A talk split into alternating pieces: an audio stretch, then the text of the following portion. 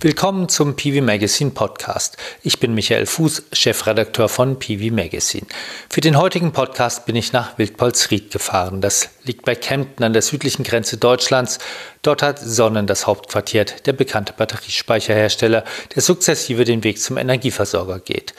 Gegründet als typisches Start-up, das man sagt über 150 Millionen Euro an Investorengeldern eingeworben hatte, ist Sonnen Anfang des Jahres von Shell übernommen worden. Das ist ein Anlass für meinen Besuch. Ich will mich mit dem Gründer und Geschäftsführer Christoph Ostermann darüber unterhalten, was das für das Unternehmen bedeutet. Von dem Bahnhof in Kempten aus sind es etwa 20 Minuten mit dem Auto.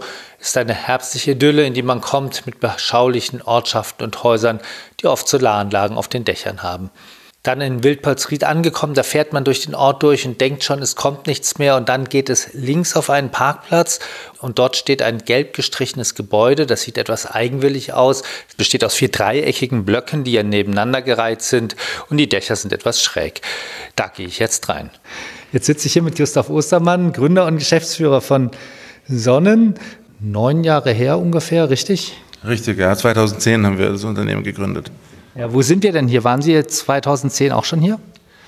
Wir waren auch schon hier, hatten allerdings nicht das komplette Gebäude mit seiner ganzen Pracht, sondern nur als Untermieter eine kleine Fläche im Keller. Was war da sonst drin in dem Gebäude? Das Gebäude war ursprünglich eine Puppenmöbelfabrik. Zu der Zeit, als wir hier eingezogen sind in 2010, war da drin eine Firma für Verpackungen. Ich habe ja auch Presse gelesen, ich dachte, hier wären überall Shell-Logos. Ich habe gar keine gesehen. Ja, ich habe ehrlich gesagt auch keine gesehen, aber ich habe in der Tat auch den Artikel gelesen. Der ähm, Kollege, der den geschrieben hat, war an einem Tag hier, da haben wir einen Safety Day gehabt und das hingen, glaube ich, in unserer Lobby drei oder vier Shell-Plakate. Die sind mittlerweile abgehängt, der Safety Day ist vorbei und ähm, wir äh, haben, glaube ich, gar keine Shell-Logos, die man finden könnte hier. Von daher tut es mir leid, dass ich Sie da enttäuschen muss. Da kommen wir nachher noch drauf. Wir reden nachher noch ein bisschen mehr über Sonnen, die Strategie, über das Unternehmen selber. Erst mache ich einen Rundgang und eins machen wir nachher auch noch, weil Sonnen hat ja gerade neue Produkte vorgestellt, unter anderem ein Abo-Modell für Elektroautos, dass man es auch mal ausprobieren kann und ein Mietmodell für Photovoltaik. Da frage ich Sie dann nachher auch noch ein bisschen dazu, was das genau bedeutet. Und jetzt gehe ich erstmal ein bisschen rum. Hervorragend, so machen wir das. Diese Sendung ist gesponsert von Sonnen. Sonnen ist im Jahr 2010 gegründet worden. Heute ist das Unternehmen nach Erhebungen des Marktforschungsinstituts EUPD Research der mit deutlichem Abstand größte Hersteller für Heimspeichersysteme in Deutschland. Seit vier Jahren bietet es mit der Community und später der Flatrate Stromdienstleistungen an und ist damit ein Pionier bei den neuen Geschäftsmodellen im Strommarkt. Jetzt bin ich in einer der Produktionshallen. Sie ist ungefähr 30 mal 30 Meter groß. Ein Förderband zieht sich U-förmig durch den Raum im hinteren Bereich schrauben einige Angestellte mit Werkzeugen, die von der Aufstellung herabhängen. Dahinter stehen die Komponenten. Vorne, wo ich jetzt reingekommen bin, da hat das Band mehrere Verzweigungen und an einigen stehen Geräte, die Kabel hineinführen. Ich stehe hier mit einem Kollegen von Sonnen. Stellen Sie sich mal kurz vor, wer sind Sie?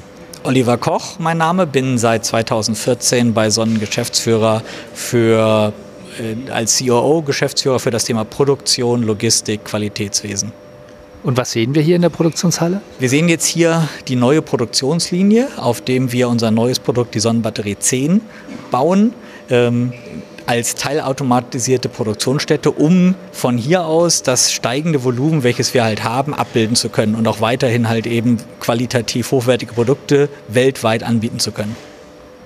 Wie viele Produkte werden hier pro Jahr, Woche, Tag, ich weiß nicht, was die beste Einheit ist, produziert werden? Hier werden etwa 1000 äh, pro, pro Monat hergestellt. Wir haben aber noch zwei weitere Fertigungsstandorte in den USA und in Australien.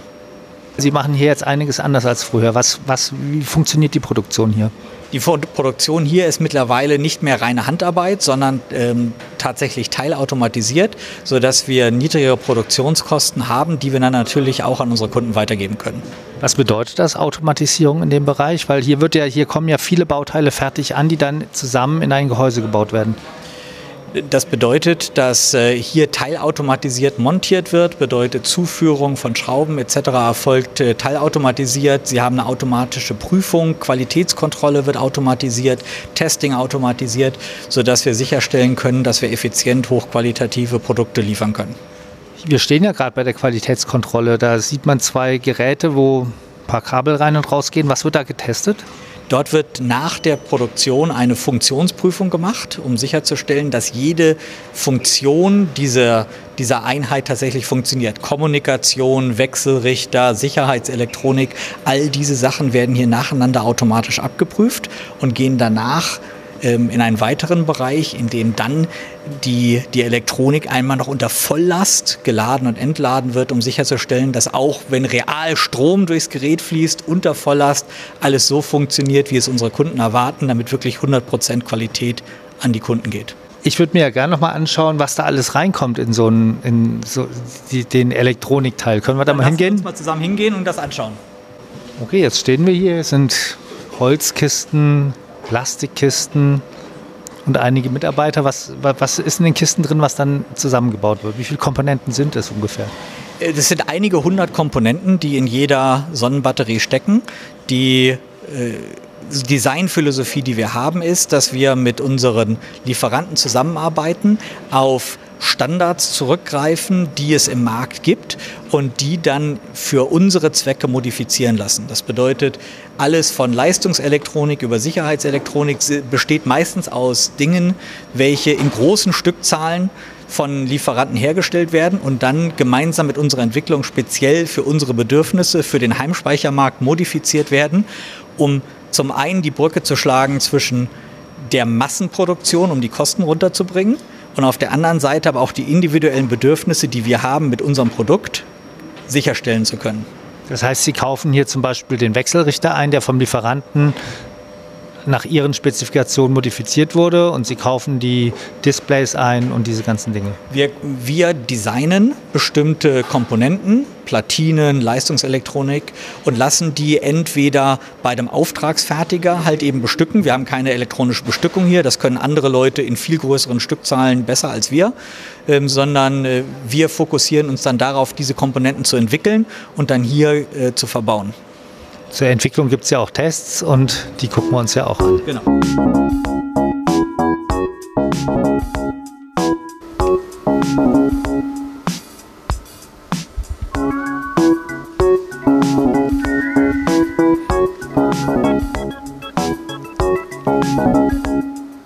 Jetzt stehen wir hier in einem Labor, wo Batterien und Batteriezellen getestet werden. Ich stehe hier auch mit dem Sonnenkollegen. Können Sie sich kurz vorstellen? Ja, hallo, mein Name ist Campus René Christian. Ich bin hier bei Sonnen im Batterieteam und bin da für die Batteriemanagementsysteme verantwortlich und auch Zelltests. Und was sehen wir hier? Also das ist ein Raum, ungefähr zwei Räume, ungefähr zusammen 40 Quadratmeter ungefähr groß, würde ich sagen. Was, was sehen wir hier alles? Also wir haben hier zum einen unsere Batterie-Dash-Geräte, die wir auch in einem zweiten Raum, wo es ein bisschen ruhiger ist, ansteuern können und auswerten können. Das ist der, wo wir gerade stehen, der, der ruhige. Wo wir gerade stehen, genau. Und zudem haben wir noch ein paar Elektronik-Arbeitsplätze und sonst ein paar Arbeitsplätze, wo jetzt auch zwei Kollegen gerade dran sitzen, wo wir Tests entwickeln oder irgendwelche Auswertungen machen oder irgendwelche Basteleien an Batteriemodulen, Prototypen und so weiter. Das heißt, die wesentlichen Tests finden da hinter der Glasscheibe statt? Genau, da sind die ganzen Batterietests, die wir durchführen, werden da drin gemacht. Dann gehen wir da mal hin. Gerne.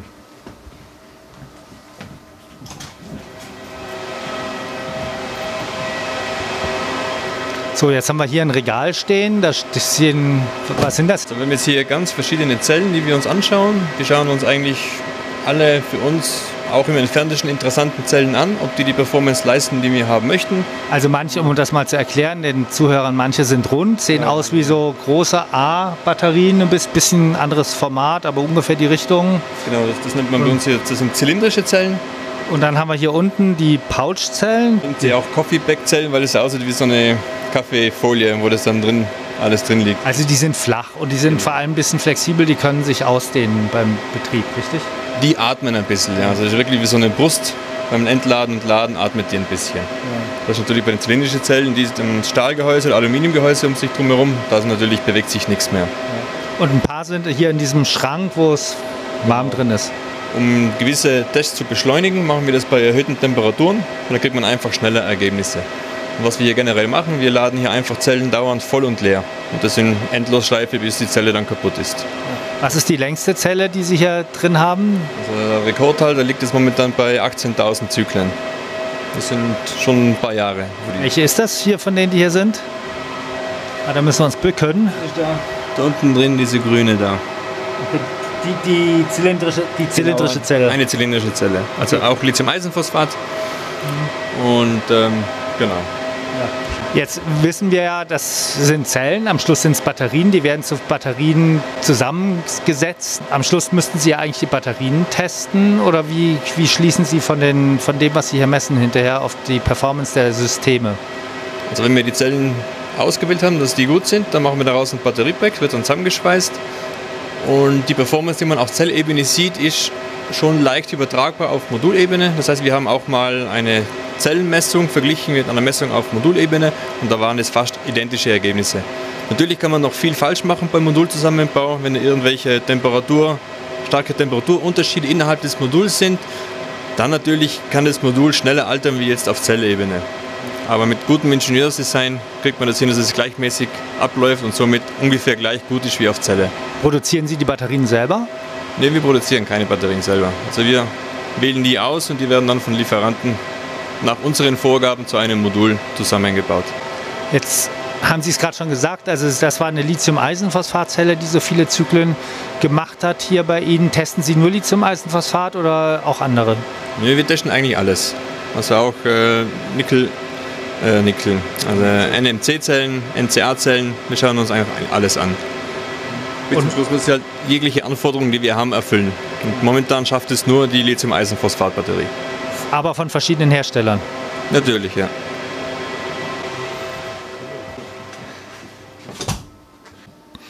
Das sind ja schon umfangreiche Tests. Ähm, jetzt könnte man auch sagen, so viel Zyklen müssen die ja gar nicht machen. Denken wir an Eigenverbrauchsbatterien, 3000 Zyklen in zehn Jahren, das können ja fast alle. Das ist genau das Thema. In, in unserem Geschäftsmodell, in dem wir über zehn Jahre eben den Kunden nicht nur den Eigenverbrauch ermöglichen wollen, sondern wir wollen ja Netzdienstleistungen noch auf den Eigenverbrauch drauf machen. In dieser Welt hat man eben deutlich mehr als 300 Zyklen im Jahr. Da hat man 5, 6, 700 Zyklen im Jahr. Über zehn Jahre dann entsprechend 5, 6, 7.000 Zyklen. Und das müssen wir halt eben nicht nur als Marketing garantieren, sondern wir müssen wirklich sicherstellen, dass unsere Batterien in der Lage sind, diese Zyklenzahlen auch zu erreichen. Wie merkt denn der Kunde am Schluss, ob die Sonnenbatterie noch die notwendige Kapazität hat oder nicht? Kriegt er das automatisch mitgeteilt? Also misst das, wird das automatisch über das Portal, ausgewertet und dann leuchtet eine Lampe aus, Ihre Batterie, da müsste man jetzt was tun oder, oder kann man das irgendwie feststellen? Der Kunde hat ja die Möglichkeit, über das App oder Portal viele Informationen einzusehen und würde dann sicherlich merken, wenn eine Batterie vorher ihm durch die Nacht gebracht hat und es auf einmal nicht mehr schafft, ist das ein klarer Hinweis darauf, dass an der Zellperformance was nicht stimmt.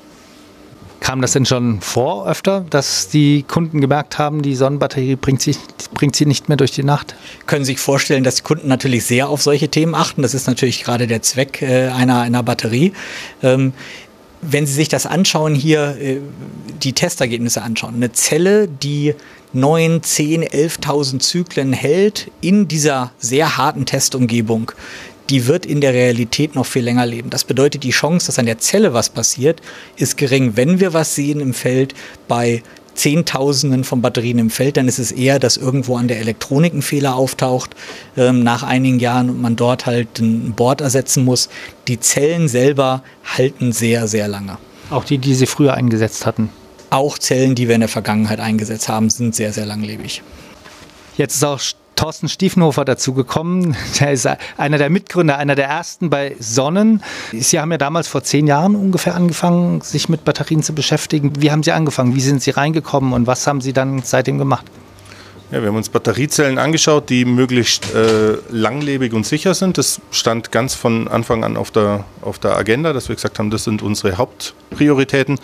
Haben dann weltweit geschaut, was es für Batterietechnologien gibt und äh, haben die ersten Versuche mit äh, Batteriezellen, die wir einfach so bestellt haben, gemacht und haben sehr schnell festgestellt, dass einem da die Informationen, die eigentlich benötigt werden, nämlich für stationäre Speicher, wie viel Zyklen so eine Batterie macht oder wie die Zellsicherheit tatsächlich ist, dass wir dafür ein eigenes Batterielabor machen müssen. Das war von sehr schnell zu sehen und haben uns dann früh äh, dazu entschieden, da zu investieren. Das kann man im Prinzip daran sehen, wie lange man diese Zeitreihen gemessen hat, weil man ja eben, haben wir gerade gehört, für sieben Zyklen sechs Jahre, jetzt muss ich rechnen, ähm, sechs Jahre braucht ungefähr 7000 Zyklen. Und ja, ist es einfach eine Batterie zum Testen und dann wirklich sagen zu können, was diese Batterie kann, geht nur über wirklich Zeit. Man kann zwar Abschätzungen machen, man kann dies bewerten, man kann das versuchen zu prognostizieren. Die Wahrheit ist, wenn man es tatsächlich testet, kommen doch oft andere Ergebnisse raus und dann, das ist eben das Entscheidende, dass wir wirklich wissen, das, was wir einsetzen, auch wirklich hundertprozentig funktioniert. Jetzt muss ich noch mal dazu fragen, ich, wir stehen ja immer noch vor dem Diagramm, wo diese ganzen Zyklentests aufgemalt sind. Da steht jetzt ein C. Ein C bedeutet ja, dass Sie, mit der, dass Sie in einer Stunde die Batterie vollladen und entladen. Das wird ja oft gesagt, dass man das im Eigenverbrauchsbereich nicht braucht. Sie haben trotzdem, sagen Sie, die 2013er Batterie, die hier getestet ist, schon so designt, dass die 1C kann. Wieso? Ja, um praktisch diese Zyklen bei niedrigeren äh, Werten, also im Bereich 0,3C oder 0,5C, je nachdem, was das Gerät eben einsetzt, äh, dann tatsächlich auch die hohe Zyklenzahl erreichen zu können. Weil zu dem ganzen Thema, was die Zyklen angeht, kommt ja zusätzlich nur eine, eine Alterung über die Zeit. Und die kann man natürlich in dem Test simulieren, weil dafür müssen einfach die Jahre vergehen. Und damit kann man keine zu gute Zelltechnologie einsetzen. Das ist absolut unmöglich, weil man muss, wenn man so viele Zyklen haben will, dass man sagt, okay, man ist sich sicher, dass es das Batteriesystem zehn Jahre oder, und länger für den Kunden hält, für alle Use Cases, dann ist es im Moment einfach nur das Richtige, die beste Zelltechnologie einzusetzen. Wir gehen jetzt wieder aus dem Lebensdauertestlabor hinaus und direkt daneben in das Labor hinein, in dem der Nageltest stattfindet. Den gab es ja auch schon bei YouTube zu sehen. Da wird ein Nagel durch eine Batteriezelle gebohrt und dann schaut man sich an, wie die sich verhält, ob die in einen Knall explodiert oder ob die vielleicht einfach nur leise die Ladung verliert. Und gleich bekomme ich den Vergleich vorgeführt. Eine LFP-Zelle, eine LFP steht für Lithium-Eisenphosphat. Wie Sie sie benutzt versus einer NMC-Zelle. Nach der Veröffentlichung des YouTube-Videos hat ein anderes Unternehmen allerdings auch gezeigt, dass seine NMC-Zelle in dem Test genauso gut performt wie die LFP-Zelle und den Film online gestellt. Das ist ein Kampf der Filme sozusagen und wir haben in der letzten Ausgabe, in der People Magazine Ausgabe vom September auch ausführlich darüber berichtet, dass man das nicht daran festmachen kann, wie sicher eine, eine Batterie ist nur weil sie LFP oder NMC-Zellen enthält. Jetzt will ich aber diesen Nageltest auch selber sehen. So, was machen Sie jetzt? Genau, ich wollte nur mal zeigen, dass beide Zellen auch vollgeladen sind. Deswegen werde ich da jetzt mal die Spannung nochmal nachmessen. Genau, das sind die, ungefähr die gleiche Kapazität, den gleichen Energieinhalt. Und, und jetzt ah, hier noch wichtig, hier sehen Sie, die, das sind Temperaturfühler draufgeklebt und hier wird die Temperatur angezeigt. Und jetzt fangen wir mal an mit der Zelle, die wir hier einsetzen. Lassen wir dies einfach mal nageln. So, ich falle einfach mit der Presse mal runter und dann schiebt den Nagel in die Zelle rein. Das wäre jetzt nur das Rauschen der Presse, aber sonst hört man jetzt eigentlich nichts. Man sieht, dass die Temperatur jetzt ein bisschen so langsam ansteigt. Und man sieht ganz leicht ein bisschen Elektrolyt raustropfen aus der Zelle, aber sonst passiert eigentlich gar nichts, kein Rauch, kein Feuer. Eigentlich recht langweilig. Was für den Kunden natürlich gut ist. Zischt ein bisschen. Genau, jetzt haben wir hier, jetzt haben wir die Temperatur von 100 Grad, steigt schon weniger an, also recht viel mehr passiert da nicht mehr. Genau, und jetzt machen wir das gleiche mit der NMC-Zelle und schauen, was da passiert. Also jetzt nicht erschrecken. So, hier schöner Knall, Feuer, Rauch, volles Programm. Die Temperatur sehen wir jetzt schon auf über 600 Grad und steigt immer noch. Ja, jetzt sind wir knapp unter 700 Grad. Die ganze Zelle glüht und raucht immer noch. Also da wird schon was geboten.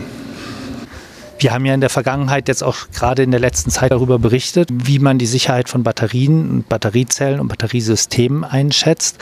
Ein Argument war immer, dass man das jetzt nicht an der Zell Technologie festmachen kann, dass man also sagen kann, weil jetzt eine LF LFP-Zelle im Nageltest gut besteht und die NMC-Zelle, die wir hatten im Nageltest, nicht gut besteht, dass grundsätzlich die NMC-Zellen schlecht und die LFP-Zellen gut sind. Wie sehen Sie das? Ja, Sie, genauso wie Sie es gerade im Moment erlebt haben. Ne? Das eine ist eine Zelle, die wir als schlecht einordnen würden und das andere ist eine Zelle, die wir als gut einordnen würden. Und wenn Sie eine Technologie finden, wo man praktisch hergeht und sagt, okay, ein interner Zellschluss führt nicht dazu, dass das gesamte System praktisch hochgeht, dann ist das super. Dann ist das auch eine Technologie, die für uns in Ordnung wäre, aber in unseren Ergebnissen, die wir bisher haben, haben wir keine Zellen gefunden, die ähm, von, von LMC sind, wo wir sagen, dass die dieses Verhalten nicht haben. Und das Verhalten ist für uns eins, wo wir sagen, okay, das muss im, äh, im stationären Bereich auf gar keinen Fall eingesetzt werden. Das heißt, alle NMC-Zellen, die Sie so getestet haben, sind so, sind so hochgegangen wie diese da? Haben sich so verhalten, genau. Das ist das, was wir sehen.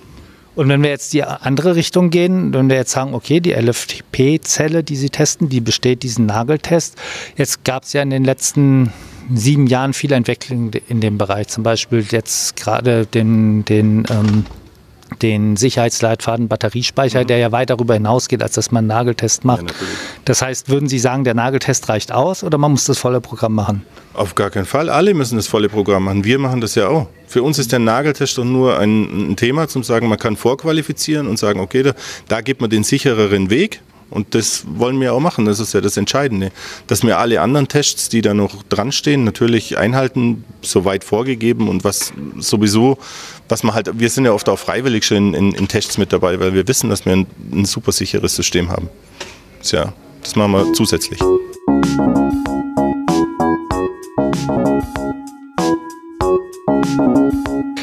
Jetzt hat man mich hier in den Bereich geführt, wo die Netzdienstleistungen zu Hause sind bei Sonnen.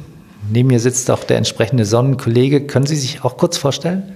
Sehr gerne. So, ich bin Jean-Baptiste Cornefer, ich bin Geschäftsführer von Sonnen E-Services und wir kümmern uns hier um die Energieversorgung der Zukunft. Ja, das heißt, auf einer Seite ähm, die Kunde mit Strom zu versorgen, ja, mit äh, sauberem Strom aus der Community und weil wir die Energieversorgung der Zukunft sind, dann haben wir auch den Bereich Flexibilitätsvermarktung und Netzdienstleistung hier.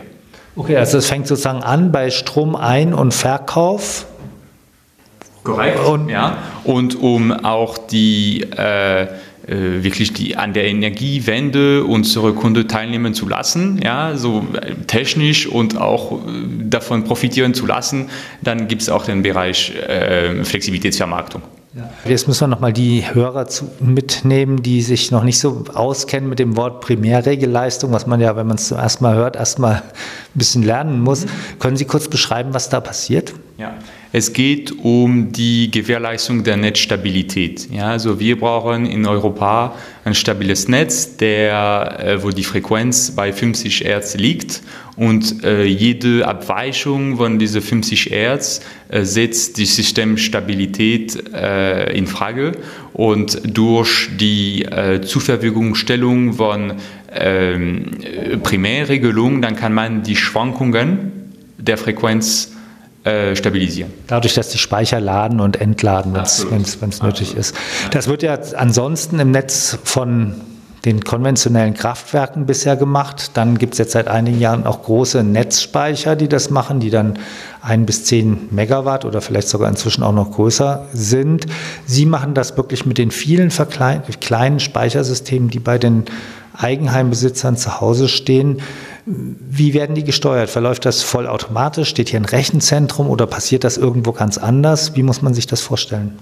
Genau, so Sonnen ist seit äh, Anfang des Jahres äh, die, die, die, den ersten Player, der zu diesem hochwertiges Produkt, ja, äh, Frequenzregelung mit einem Pool von äh, einem Speicher, der Netz stabilisiert und ähm, die die Batterie sind dafür perfekte Anlage, weil man kann sowohl, wenn es äh, zu viel Energie im System äh, gibt, äh, dann die Batterie laden. Man kann auch, wenn es zu wenig äh, Energie im System gibt, die Batterie entladen und so und das sehr schnell, weil das ist eine Batterie und ähm, das kann man auch optimiert machen, ja, auch mit, mit der Frage Wirtschaftlichkeit, Großbatterie, Kleinbatterie.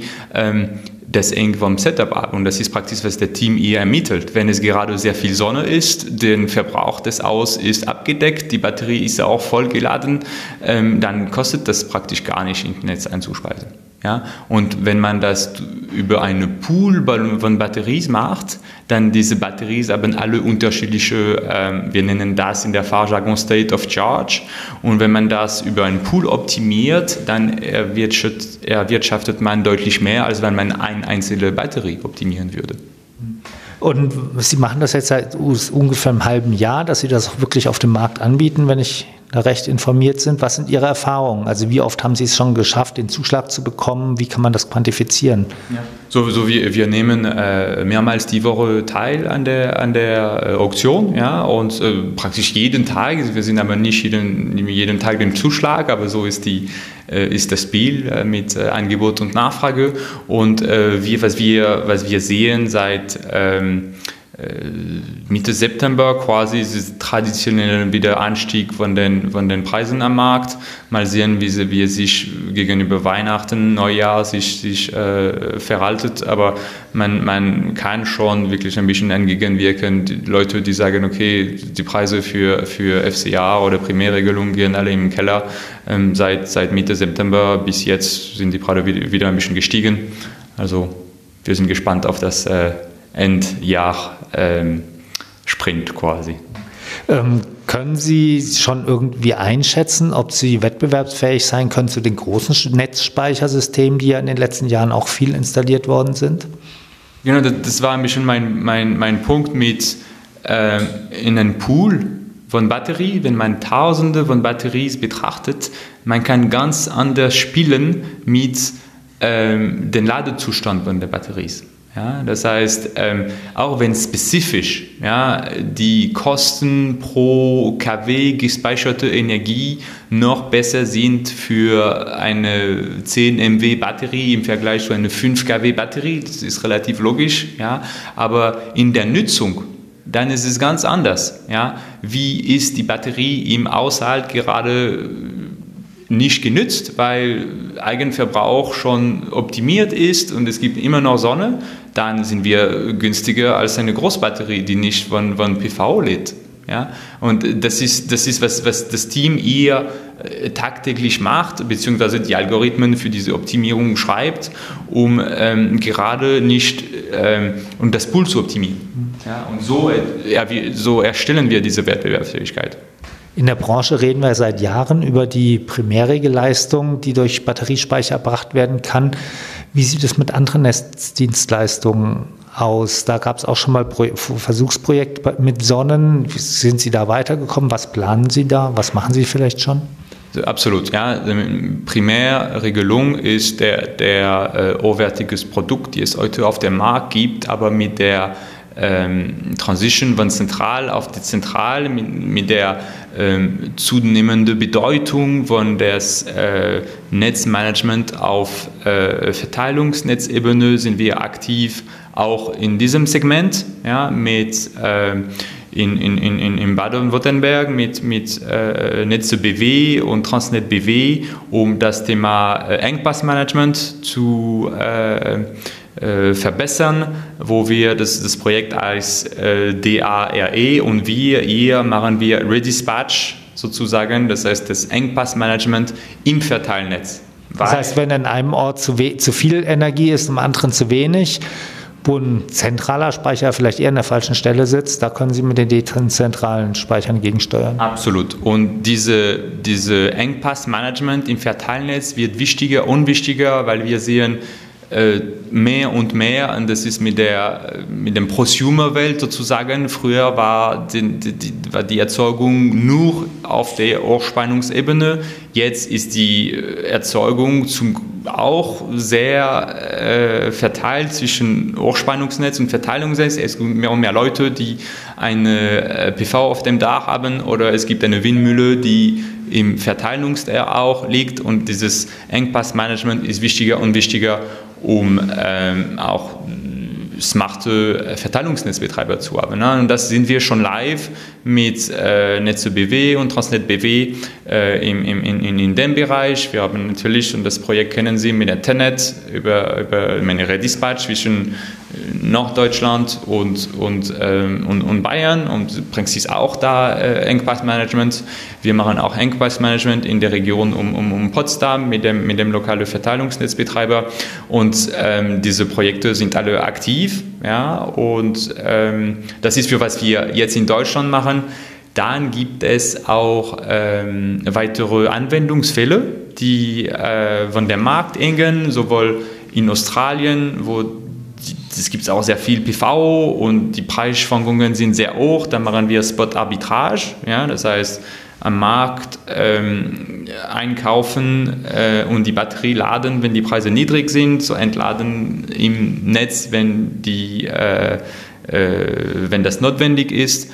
Ähm, und das letzte Projekt, die wir, äh, die wir bringen, ist in den USA in Zusammenarbeit mit einem äh, Homebuilder. Also das wird eine Community gebaut ja, mit, mit äh, verschiedenen Häusern, die äh, alle eine ähm, äh, Sonnenbatterie und ein PV haben und diese, diese Batterien sind vernetzt in ein virtuelles Kraftwerk und das machen wir gemeinsam mit dem äh, lokalen Energieversorger vor Ort, Rocky Mountain Power.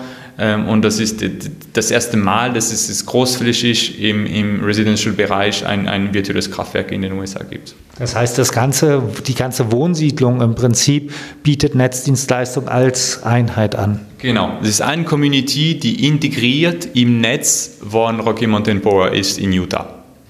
Ich habe noch mal eine Frage zu dem Australien-Projekt. Mhm. Projekt Spot Price Arbitrage bedeutet ja, dass man, wenn Energie billig ist, sie einkauft und sie wieder verkauft, wenn sie teuer ist am Spotmarkt, an der Spotpreismarktbörse.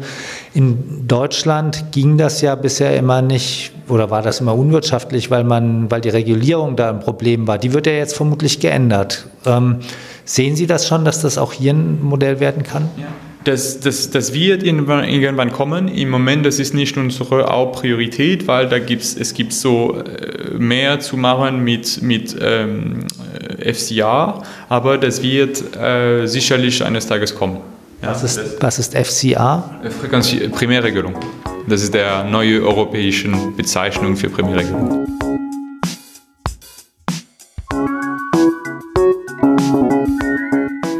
Zwei Stunden bin ich Trepp auf, Trepp ab durch das verwinkelte Firmengebäude gelaufen.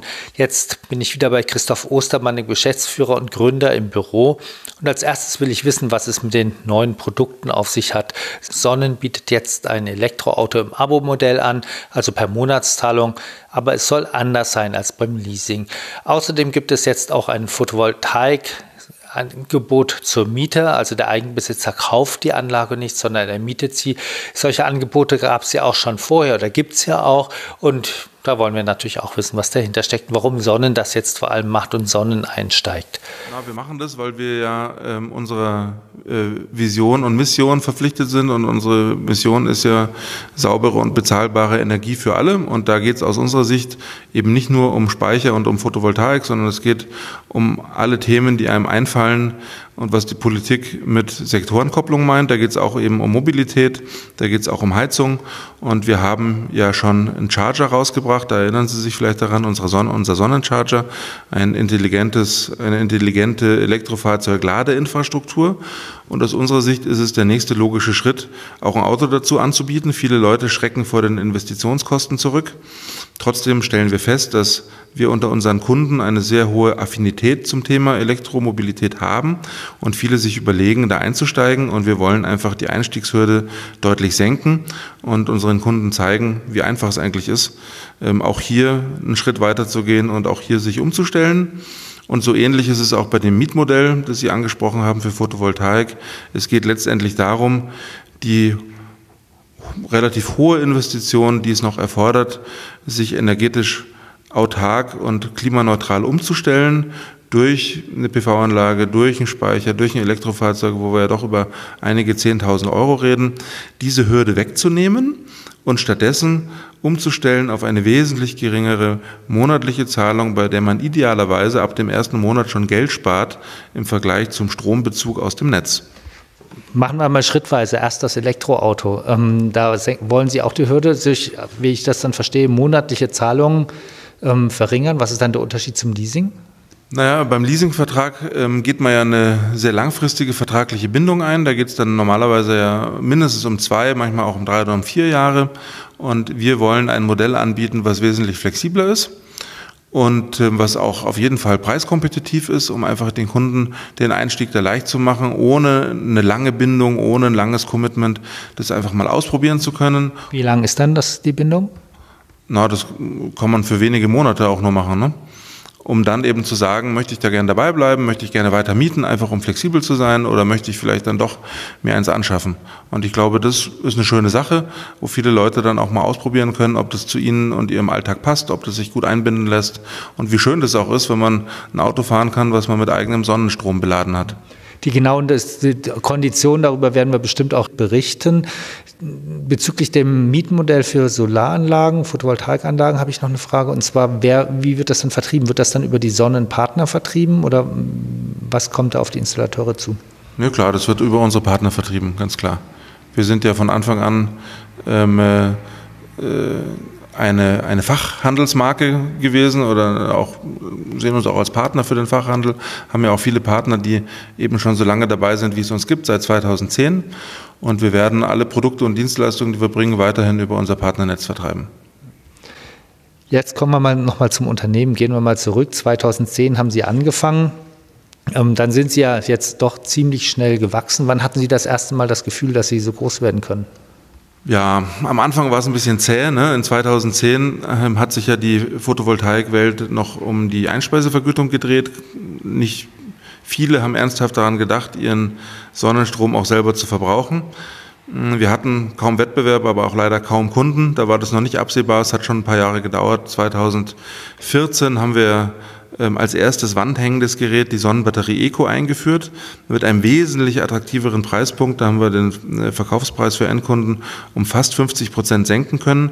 Und da haben wir das erste Mal gemerkt, dass wir richtig einen Mengeneffekt auch hatten. Unsere Produktion ähm, ist um den Faktor 7, 8 innerhalb von wenigen Monaten nach oben gegangen. Und ab dem Zeitpunkt war schon klar, dass das äh, ein Markt äh, werden kann und sehr wahrscheinlich auch werden wird, der groß ist und der auch international ist. Aber dass Sie angefangen haben, im größeren Maßstab Investorengelder einzuwerben, das hat ja schon vorher begonnen, oder? Wenn ich mich recht entsinne, 2013 hatten, hatten Sie die erste Runde, oder? Genau, wir haben die ersten ähm, drei Jahre aus Eigenmitteln finanziert und haben dann in 2013 das erste Mal mit einem relativ kleinen Ticket noch einen äh, Venture Capital Investor mit an Bord genommen. Absolut. Und mussten Sie da im Prinzip schon die Entscheidung treffen, dass Sie stark wachsen wollen? Nö, zum einen war das ja ein relativ äh, kleiner Betrag noch und zum anderen ähm, ist es ja ein bisschen das Problem auch eines, eines Hardware-Unternehmens, dass man Working Capital, also Lagerbestände und dergleichen, nicht ähm, äh, mit einem Bankdarlehen finanzieren kann, wie das geht, wenn man ein größeres Unternehmen ist, das auch schon in den schwarzen Zahlen ist. Wenn man das eben nicht ist, dann finanziert man vieles mit Eigenkapital und wir hatten damals schon den Plan, noch ein bisschen stärker zu wachsen in Deutschland, haben damit ja auch so ein bisschen die Produktentwicklung für das Produkt, was ich vorhin genannt habe, für die erste Sonnenbatterie Eco vorfinanziert, wie auch die Kapazitätserweiterung ähm, in unserer Produktion. Und die Wette ist ganz offensichtlich aufgegangen und wir haben gesehen, dass wir durchaus unser Wachstum selber beeinflussen können und eben nicht nur darauf warten, dass der Markt vom Himmel fällt und die Kunden bei uns anklopfen. Aber Sie haben auch schon mal davon gesprochen, dass man ja doch als Unternehmer steht man wahrscheinlich immer wieder für Weggabelung, aber einmal für der Weggabelung steht, wo Sie entscheiden müssen, ob Sie jetzt wirklich sagen, auf starkes Wachstum setzen mit hohen Investitionen oder langsam organisch größer werden. Ja, also wir bei, bei Sonnen, alle, die uns kennen, werden sich das schon denken ähm, haben uns relativ früh entschieden, dass wir ähm, stark wachsen wollen. Die Entscheidung dafür ist bestimmt 2012, 13 gefallen, wo wir gesehen haben, das kann wirklich auch ein Markt werden. Und ich glaube, die Weggabelung, die Sie gerade angesprochen haben, ist wahrscheinlich die, ob man der goldenen deutschen Mittelstandsstrategie folgen möchte, um ein hochqualitatives Produkt in einer Marktnische ähm, als Qualitätsführer möglichst profitabel äh, zu vertreiben. Da redet man dann über organisches Wachstum. Und wir haben ähm, von Anfang an uns das Ziel gesetzt, eben uns nicht auf den deutschen oder europäischen Markt zu beschränken und nur eine Premium-Nische zu besetzen. Wir wollten schon immer ein Produkt sein, äh, was sicherlich einen gehobenen Qualitätsanspruch hat, aber was massenmarkttauglich ist. Und wir haben uns auch von Anfang an als internationales Unternehmen gesehen und haben ja auch mit internationalen Expansionen relativ früh dann schon angefangen. Und von daher war für uns klar, wir wollen ein Wachstumsunternehmen sein und haben deswegen auch seit der ersten Finanzierungsrunde 2013 weitere Finanzierungsrunden durchgeführt, um eben dieses sehr starke Wachstum auch finanzieren zu können. Sie kommunizieren da ja keine eigenen Zahlen, aber man kann das dann, wenn man ein bisschen googelt, findet man da so Zahlen wie 160, 170 Millionen, die sie am Ende ungefähr eingeworben hatten. Ähm, was bedeutet das dann für ein Unternehmen? Wird man dann die ganze Zeit, hat man einen hohen Druck durch die Investoren? Wird man die ganze Zeit getrieben? Naja, es ist schon so, dass das natürlich ähm, sehr viel mit Vertrauen zu tun hat, Investoren zu finden und die auch dazu bewegen, dann einen Scheck zu schreiben. Und äh, wenn man das fortgesetzt macht, und das machen wir ja schon seit einigen Jahren jetzt, dann muss man sich auch einen Track Record erarbeiten, wo man abliefert, was man verspricht, um das Vertrauen der bestehenden Investoren nicht zu verlieren und auch um in der Lage sein, zu sein, gegebenenfalls neue zu finden. Weil sowas spricht sich ja dann auch immer äh, sehr schnell rum und äh, natürlich ähm, erzeugt es einen gewissen Druck, dass man eben nicht nur sich aus dem Fenster lehnt und große Töne spuckt, sondern dass man vor allen Dingen auch abliefert, ähm, was man da äh, versprochen hat. Die kontrollieren das genau. Na klar, kontrollieren die das genau. Jeder möchte ja gerne wissen, vor allen Dingen, Sie hatten ja vorhin schwindelerregend hohe Zahlen äh, genannt, die wir äh, als Kapital eingeworben haben sollen. Vor allen Dingen dann, wenn man, sagen wir mal, große Beträge ähm, investiert, möchte man schon genau wissen, was passiert mit der, mit der Investition. Es werden ja auch über einen Beirat, den wir ähm, auch schon sehr früh dann hatten, Strategien gemeinsam abgestimmt und Wirtschaftspläne gemeinsam verabschiedet. Und wichtig ist natürlich, dass man die Strategie dann auch delivert, also abliefert und die Ziele, die man sich daran gesetzt hat, auch erreicht. Und wichtig ist auch, dass man die Wirtschaftspläne einhält. Ähm, und wenn man da äh, daneben liegt, dann ist das sicherlich ein Punkt, der nicht gerade auf das Vertrauenskonto einzahlt. Shell war ja schon länger als Investor dabei, hat sie dann Anfang des Jahres zu 100 Prozent übernommen. Hat sich dadurch viel verändert? Ähm, wir sind ja in der privilegierten Situation, dass wir eine sogenannte Non-Integrated Company sind. Also wir sind nicht integriert in ähm, den Shell-Konzern. Bedeutet, dass wir ähm, sowohl noch als Sonnen firmieren. Ja, Sie haben ja auch vorhin selber schon gesagt, ja, es gibt keine Shell-Logos, die man hier finden kann. Ähm, das ist ein deutliches Indiz dafür. Also wir sind nach wie vor Sonnen. Die Geschäftsführung ähm, ist immer noch dieselbe ähm, die wir seit Jahren haben. Ähm, die Strategie ist immer noch dieselbe. Ich glaube, dass das schon auch eine große Anerkennung ist von Shell, nicht nur Sonnen zu übernehmen, sondern auch uns zu gewähren, dass wir so wie bisher weitermachen können mit der gleichen Mannschaft und der gleichen Strategie.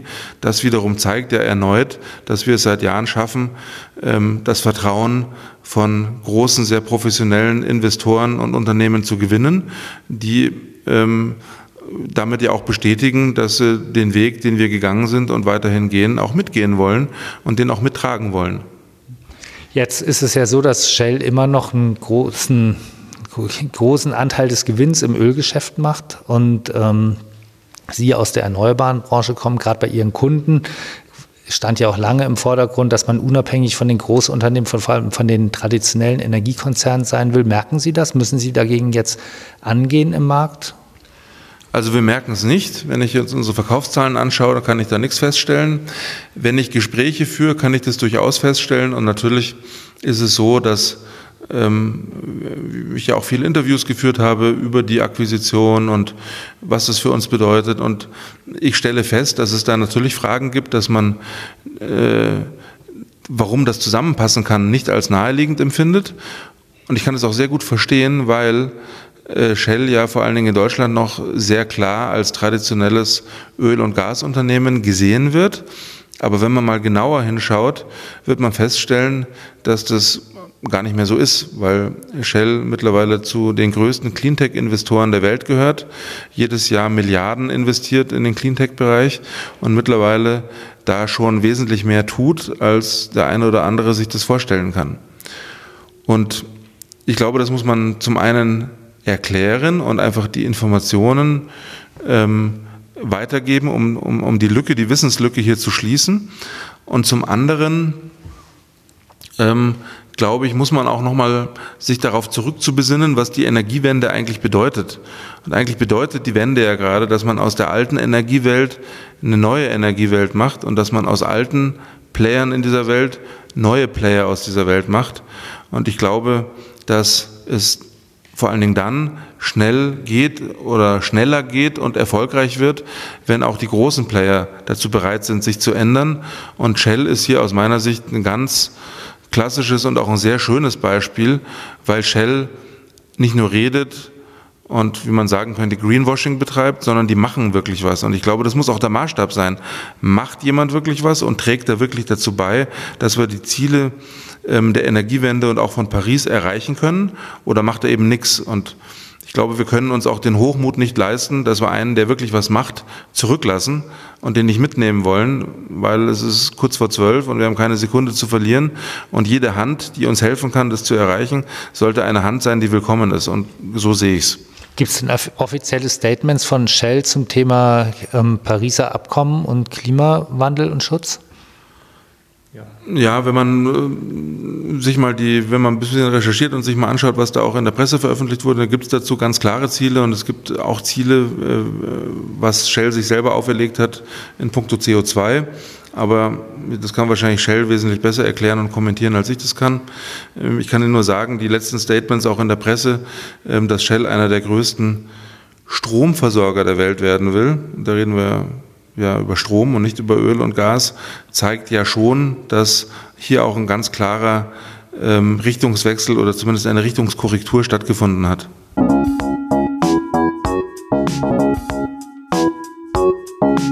Das war die Sendung mit dem Besuch bei Sonnen in Wildpolsried.